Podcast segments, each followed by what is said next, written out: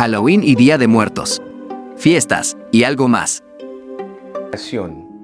Anton Laviv, el fundador y máximo jerarca de la iglesia satánica, fundador de la iglesia satánica del satanismo en Estados Unidos, también autor de la Biblia de Satanás y de libros como Satanás habla. Esto dijo en alguna ocasión él respecto al mes de octubre y te lo comparto. Anton Lavey dijo, octubre es un mes de alegría, ya que el Halloween llega a las empresas, a las escuelas, a los hogares, inclusive algunas iglesias. De esta manera lo dijo.